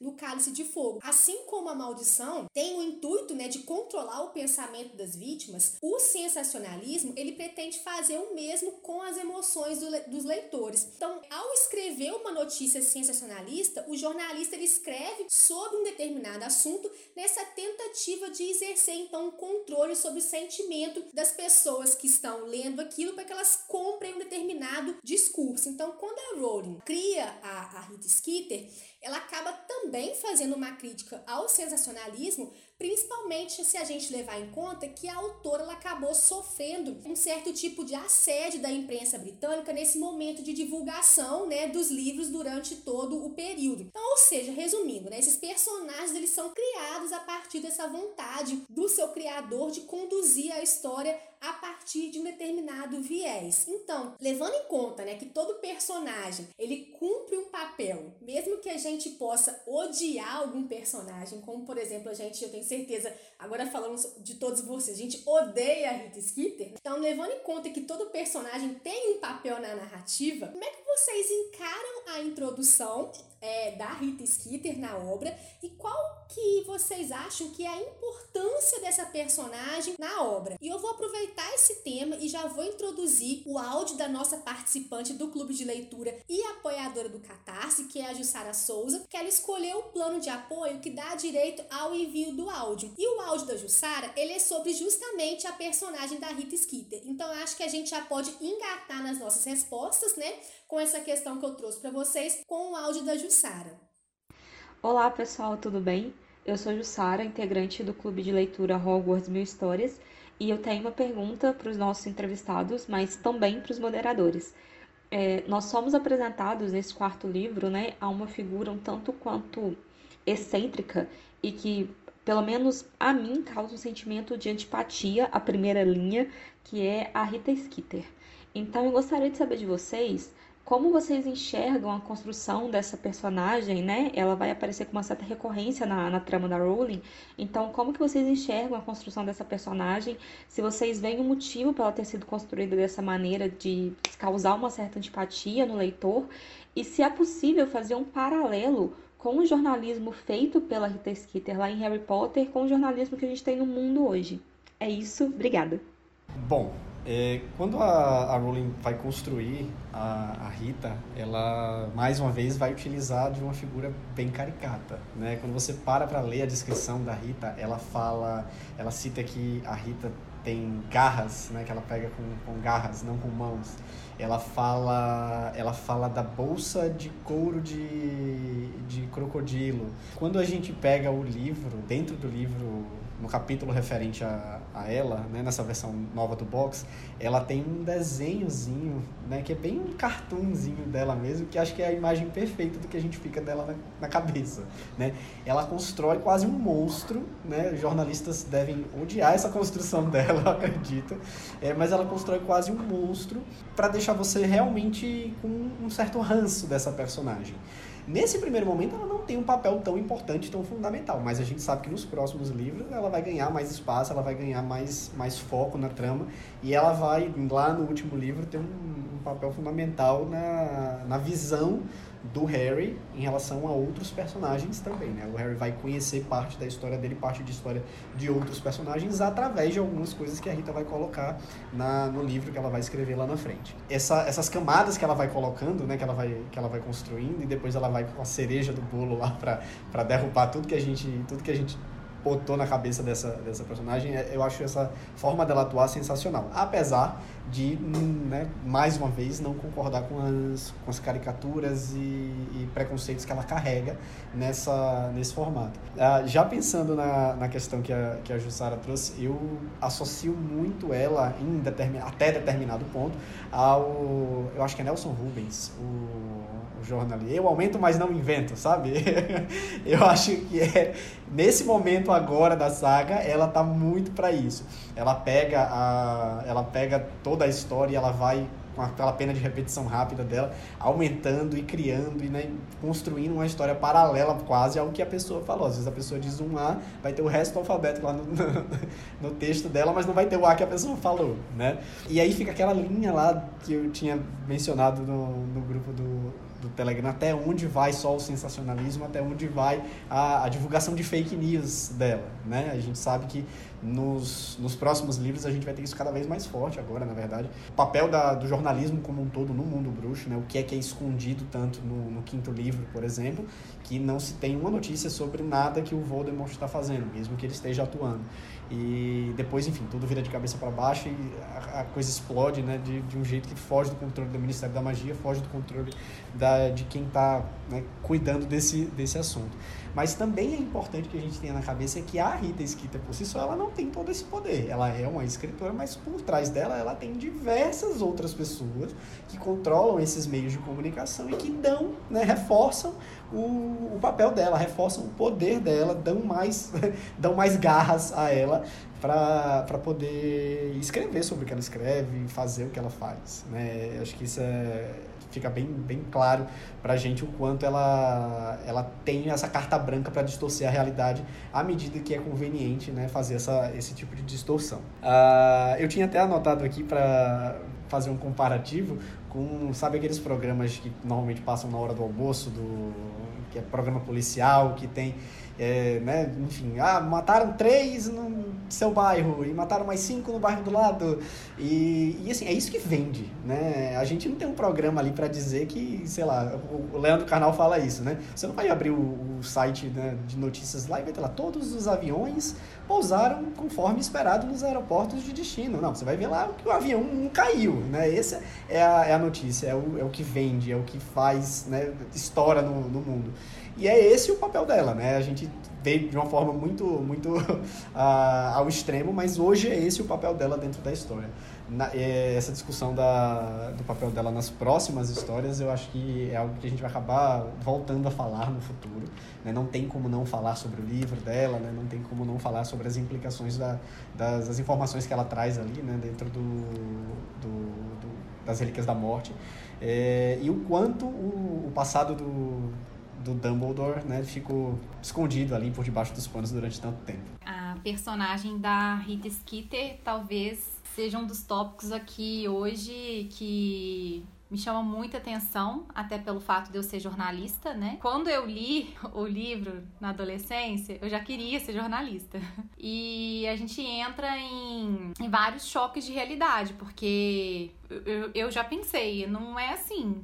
É, jornalismo não é isso. Por mais que na adolescência você lê a história, você já consegue observar alguns traços de uma criação por parte dela de notícias e histórias que são bem exageradas. Isso que é o sensacionalismo, né? A gente voltando é, no nosso mundo real, é, o sensacionalismo é isso, como a Vanessa introduziu. É, o apelo, o exagero em noticiar para gerar audiência. Esse é o objetivo do sensacionalismo. Então, enquanto jornalista, é, reler né, essa história traz pra gente é, vários aspectos da, da Rita Skeeter e que a gente vê que é uma pessoa, é, uma profissional tendenciosa. Tendenciosa nas biografias que ela escreveu, é, tendenciosa nas matérias que ela publicou no Profeta Diário. Como a gente também discutiu lá no Telegram é, sobre até instrumentos que ela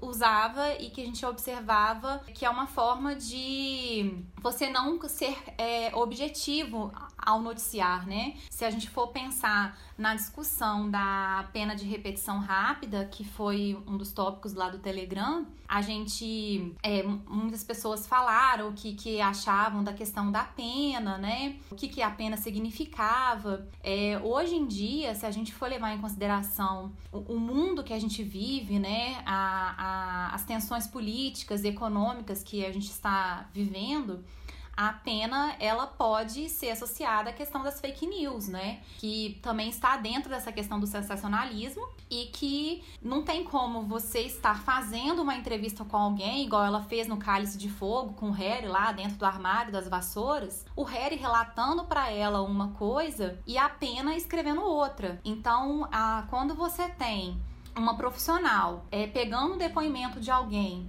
para ser divulgado num jornal, numa revista ou para que futuramente ela escrevesse biografias, o instrumento dela jamais poderia escrever algo que não fosse dito. E aí eu trouxe até como profissional, né, do campo da área da comunicação, que trabalha em veículos de comunicação, eu trouxe um conceito de certificação, que é um conceito que é usado dentro do, de grupos de comunicação e ganhou força em, no ano de 2015 no Fórum Mundial de Editores, que é essa questão, o que, que é certificação, né? E aí eu vou abrir aspas para uma para uma referência que eu vou trazer de um profissional da RBS, um executivo da, da RBS, que fala que o jornalismo profissional tem de ser ainda mais profundo, mais preciso, mais independente, mais transparente para se diferenciar dos oceanos informativos disseminados pelas redes sociais sem elo de origem. O papel do jornalista e dos veículos será cada vez mais o de certificador da realidade, numa espécie de avalista de que fatos e comentários que já circulam por aí são verdadeiros ou não.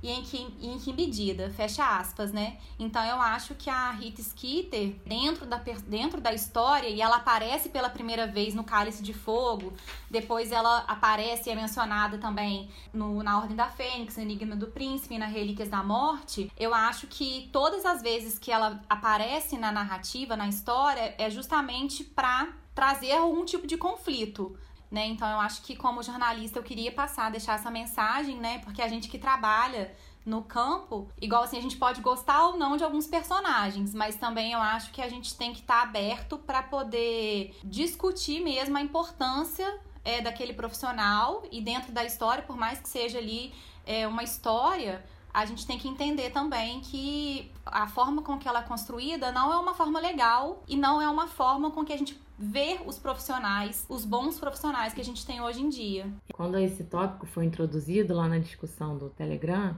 eu achei bastante é difícil de ser é, de ser falado. Eu acho que essa questão da mídia, né, é, é devido à minha formação, enfim, minha profissão, estou bem distante disso. Eu sou, na verdade, eu me coloco mais como uma consumidora, né, de todos os produtos da mídia, tanto nas redes sociais, enfim, jornal, revistas, etc. Então é, é, bem complicado, tá? Mas eu, anotei algumas coisas, então é, eu vou falar. Acho que a, a, introdução da personagem e a introdução também, essa introdução da personagem, ela veio com a introdução de outras formas de mídias. Até então, a gente só tinha o Profeta Diário.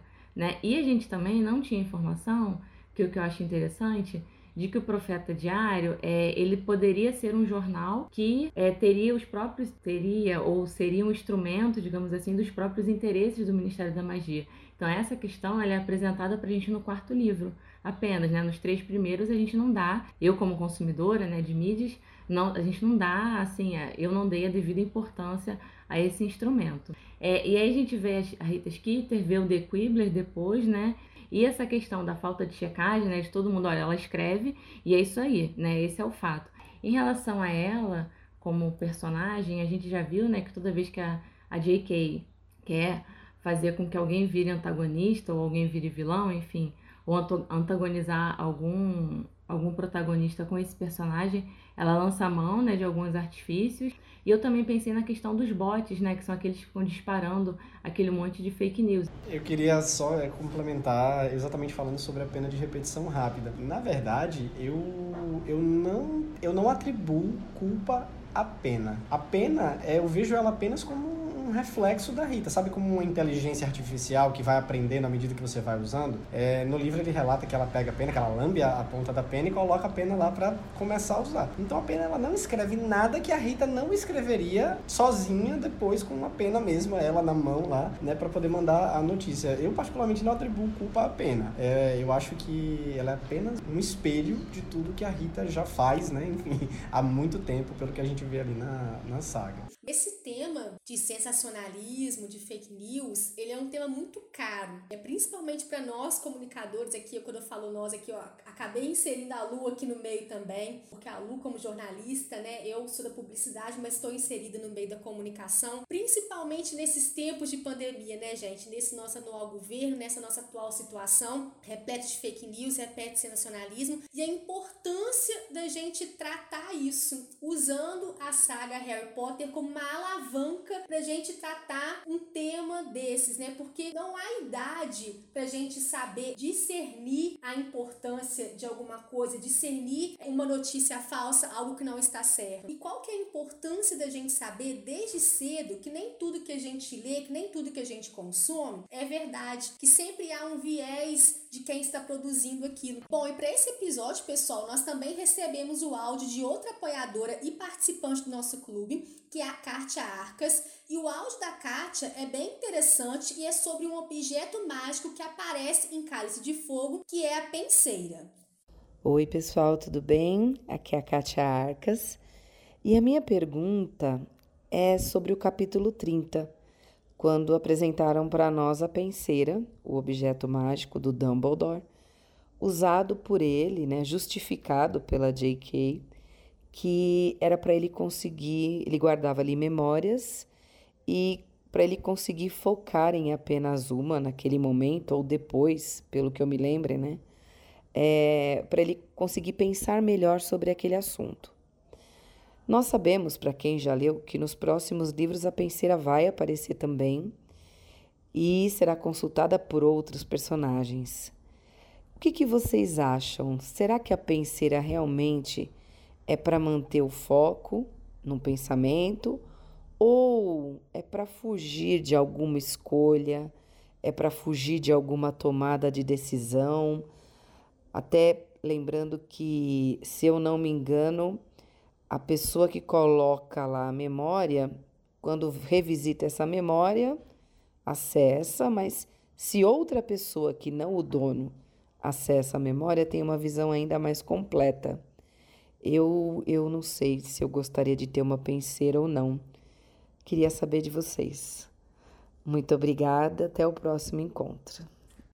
Ah, eu achei muito interessante essa questão que a Kátia nos mandou. Ah, aliás, obrigado, Kátia, obrigado, Jussara pela participação aqui no podcast e também por nos auxiliar né, nesse projeto, fazendo parte da campanha de financiamento que nós temos no Catarse. É, eu gosto bastante da penseira como objeto mágico, eu acho que é um dos meus objetos favoritos ali da saga, e eu vejo a penseira muito como um objeto, um local que possibilita que as pessoas revejam ou vejam pela primeira vez um acontecimento do passado sobre as mais diferentes perspectivas. Né? Depois a gente vai ver Enigma do Príncipe como que a penseira vai ser importante para que o Harry conheça o passado do vilão, do seu arqui-inimigo do Voldemort. Né? Numa ideia que a J.K. vai trabalhar de quando você conhece o passado, você consegue decidir o que fazer no presente em relação ao futuro.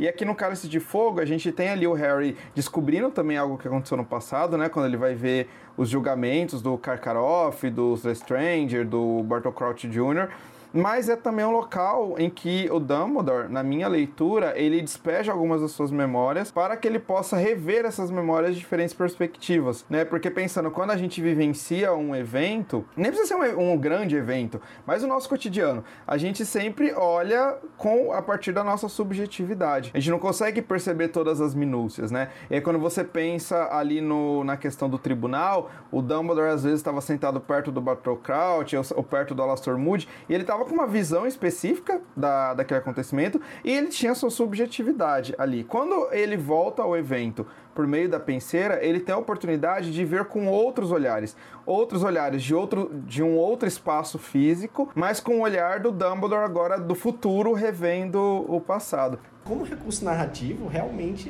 é, é assim, é uma saída fácil para qualquer problema. Né? Então a gente, a gente não pode usar tanto também, até porque a gente não sabe como que ela funciona tão bem. Por exemplo, a gente sabe que o Slughorn, ele altera uma, uma memória dele. Então até onde aquelas memórias que vão ser mostradas na, na penseira, elas são fidedignas, elas não têm nenhum tipo de interferência né, do, da nossa subjetividade na, na que a gente está extraindo ali e colocando para as outras pessoas verem até onde ela realmente representa tudo o que aconteceu é algo que fica que fica em suspenso, que a gente não tem como saber porque a gente não tem mais narrativa, não tem mais história para poder aprofundar nesse assunto. É, eu acho que é, eu vejo ela como uma forma de reviver, como uma forma de a, ter novos olhares, seja num espaço de tempo diferente, né, seja, né, mais velho revendo uma, uma lembrança mais nova, seja simplesmente algo que você quer realmente ver novamente para ter certeza, para confirmar um fato. Eu acho que é, é muito interessante. A penseira é, para mim, um dos objetos mágicos mais fantásticos que tem, que a história traz, né? Porque é muito legal é, você poder desconhecer parte de uma história e em algum momento você poder acessar aquele trecho, aquele fragmento que você não participou e ao mesmo tempo que você faz parte de um momento, você poder guardar aquele momento e poder novamente mergulhar nele para se aprofundar e reviver e também observar coisas que dentro da, de alguma narrativa, dentro de algum fato, por estar envolvido ali, você não percebeu, né? A questão mesmo dos julgamentos do cálice de fogo, quando o Dumbledore tá ali dentro do tribunal, tá atento à parte, momentos que ele tá dialogando, falando sobre o, o que tá acontecendo ali, mas ele não tá prestando atenção na fisionomia ou no que uma outra, um outro personagem tá fazendo, né? Então, é, achei interessante a pergunta da Kátia, cada um acaba que tem uma impressão, tem um, um, um ponto de vista, né? Eu acho que o livro, ele traz muito essa ideia de que é um, a penseira ela é um objeto ali para você poder acessar a sua memória ou acessar a memória de outra pessoa e, e tentar entender o contexto de como tudo aconteceu dentro da história. Primeiro, eu achei bem legal essa questão dos áudios, acho que ficou mais dinâmico, mais interativo. E aí, em relação à penseira propriamente, né, falando disso, eu acho que ela traz uma visão muito de análise, né, um instrumento analítico, um instrumento de consulta, digamos assim, é, às nossas memórias, às coisas que aconteceram, não só as nossas, né, mas outras memórias também. E eu acho que esse momento, ele é um momento de avaliação. A pessoa entra naquele ambiente, né, ou pela primeira vez, vez, ou né, se for sua própria memória pela segunda, pela terceira, etc. E ela vai vendo é, de forma separada, né, de todas as emoções que ela tinha quando aquela situação aconteceu, porque às vezes a gente fica, né, no momento que a coisa acontece, a gente tá com todo aquele sentimento e é um momento de você se separar desse sentimento, olhar de uma forma mais fria, mais analítica, mais objetiva e talvez menos subjetiva para aquele acontecimento. É, eu também não vejo como uma forma de fuga, né? É o contrário, na verdade. É uma forma de você encarar aquele fato que aconteceu. Então você entra, se submerge naquele mundo e você não consegue fugir na verdade daquilo. Então para mim é, é o contrário. É quando você às vezes, ah, eu não gostei do que eu fiz, aquela atitude que eu tomei. Se você entra ali naquela penseira, né, com aquele, com aquele pensamento, com aquela situação que aconteceu propriamente dito, você vai ter que encarar aquilo tudo de novo. É um dos meus objetos mágicos favoritos, inclusive no Pottermore. Tem uma parte em que você define um objeto como favorito. Eu não sei se, se a gente ainda tem essa opção é, lá no site, né, no Wizard World. Você tinha como selecionar, além da sua varinha e seu patrono, você fazia essa, ter essa ambientação, tinha como você selecionar feitiço, personagem favorito. Então, a penseira, ela tá ali no meu, nos meus objetos top, né? Ele é o primeiro. Eu acho que tá muito a ver também com duas questões, ela ser a meu objeto favorito, né? Com duas questões muito pessoais. A primeira é porque eu sou uma pessoa muito nostálgica, então a ideia de poder observar momentos que me marcaram é uma coisa muito fantástica para mim, poder voltar e reviver e ver pessoas, né, e, e, ver conversas, situações que me marcaram muito. Essa ideia me parece muito fantástica por eu ter essa, essa característica de nostalgia. E essa característica de nostalgia, ela não vem de agora, assim, ah, no momento pandêmico estamos mais nesse, nesse contexto de nostálgico. Não, eu sou nostálgica desde que eu me entendo por gente. E a segunda questão, uma outra questão minha também, a gente teria a possibilidade de enxergar uma determinada situação e verificar qual que é o problema daquilo. Eu acho que seria até interessante se a gente tivesse algum psicólogo escutando a gente que tivesse uma opinião para falar para a gente sobre a penseira. Acho que seria até interessante a gente pensar um pouco nessa visão. Então, se você é psicólogo da área de psicologia e tem alguma visão, algum olhar com relação à penseira e até esses sentimentos que a gente pode ter, essas sensações e essas percepções com relação a esse objeto, Manda uma mensagem pra gente que a gente vai adorar receber os seus comentários, que a gente sempre gosta de escutar visões de outras áreas, de outros olhares, porque a gente como fã, a gente como leitor, como a gente sempre gosta de falar, a gente sempre acaba inserindo muito das nossas vivências, dos nossos estudos, das nossas profissões, no que a gente acaba lendo. Então seria muito interessante a gente ver a construção da penseira também por um olhar de um psicólogo. Eu até, eu até penso numa penseira. Imagina uma penseira como um recurso para uma aula de história. Imagina para uma aula de história, por exemplo. Uma biblioteca de pensamentos e reviver momentos históricos. Ia ser fantástico.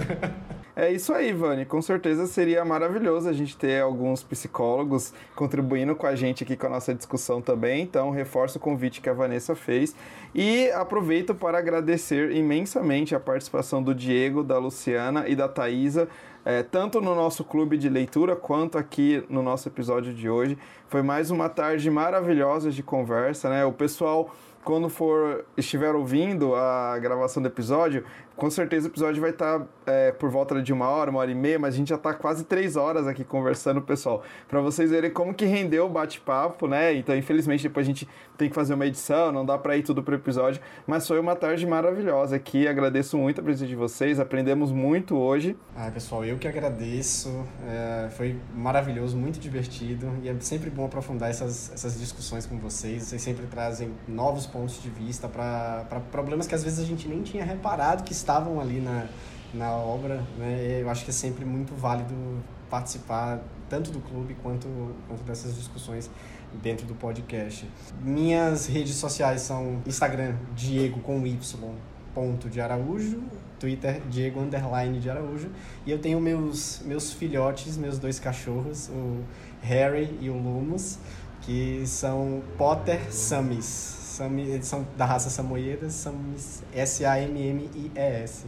Eu agradeço estar aqui participando né, desse momento com vocês, com o Diego, com a Thaisa, com a Vanessa e com o Vitor. Um convite muito especial, foi muito bacana poder aprender com vocês também. E quem quiser me acompanhar, eu tô lá no LinkedIn, é Luciana Moraes com I. Divido um pouco lá da minha área de trabalho, é dentro do jornalismo e também como mestranda aí em comunicação é, pela Universidade Federal de Juiz de Fora. Também sempre estou lá divulgando os meus trabalhos, minhas pesquisas. Eu queria agradecer bastante. É, eu adorei participar, mergulhar, entrar nessa piscina, nesse oceano maravilhoso de Harry Potter é sempre muito bom.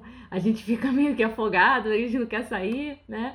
Mas foi muito bom, muito bom mesmo a nossa conversa. Agradeço bastante. Eu não tenho Instagram profissional, tá? Então eu é o meu pessoal, é, é, privado, totalmente privado, então eu passo, mas agradeço bastante. Muito obrigada, aprendi muito, foi muito bom é, ouvir todos os pontos de vista e poder incluir isso, né, na minha opinião também, isso é que eu acho importante. Agora eu vou olhar tudo com outros olhos e quando eu for ler de novo, o Cálice de Fogo eu também já vou ler com olhos de Diego, de Luciana, de Vanessa e de Vitor, com certeza. Eu reforço né, o que o Vitor falou, a gente agradece muito a participação de vocês, a disposição de terem ficado com a gente aqui essas agora formando três horas de podcast. Foi sensacional a participação e a contribuição de vocês. E é realmente agradecer muito é, a colaboração de vocês nessa produção coletiva. Muito obrigada, gente. Então é isso, gente. A gente se vê então no nosso próximo episódio e até lá.